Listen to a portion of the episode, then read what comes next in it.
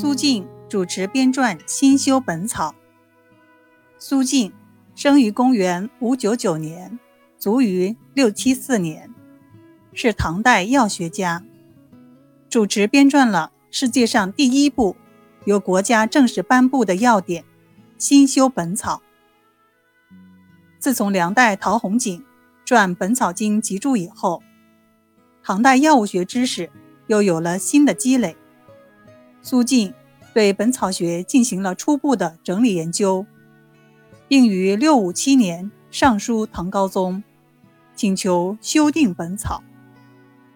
唐高宗李治采纳了苏晋的建议，征召当时的著名医药学家以及行政官员二十余人。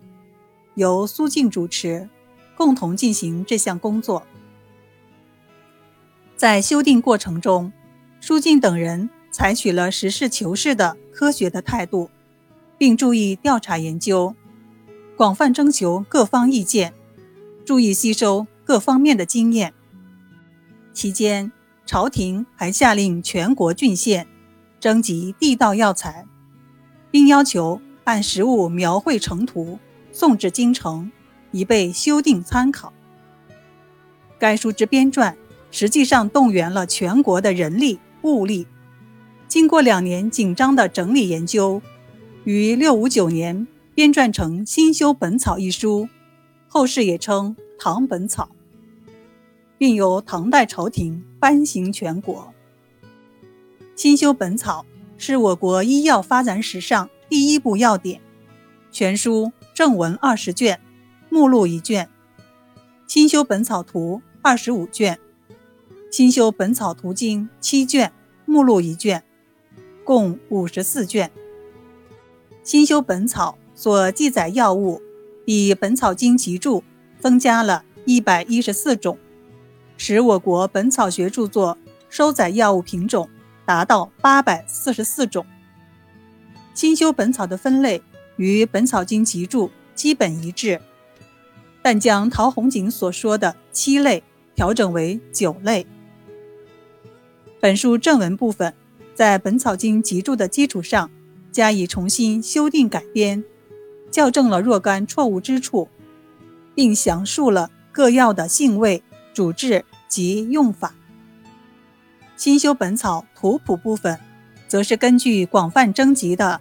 全国各地地道药材所绘制的药物形态图。图经部分，除了对图谱所绘药物形态做了文字说明外，还有采集、炮制等方面的内容。新修本草还广泛收载了民间的用药经验，比如用白皙、银箔、水银合成牙科的填充剂等，同时。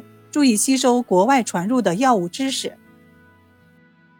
新修本草系统总结了唐以前的药物学成就，图文并茂，内容丰富，具有较高的学术水平和科学价值。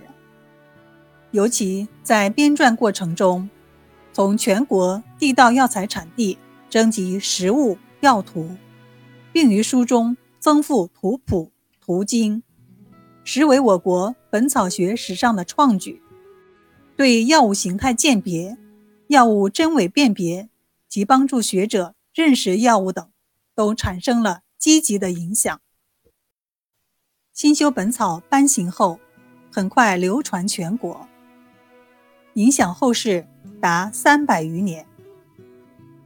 唐代孙思邈《千金药方》中保存了本书正文大部分内容。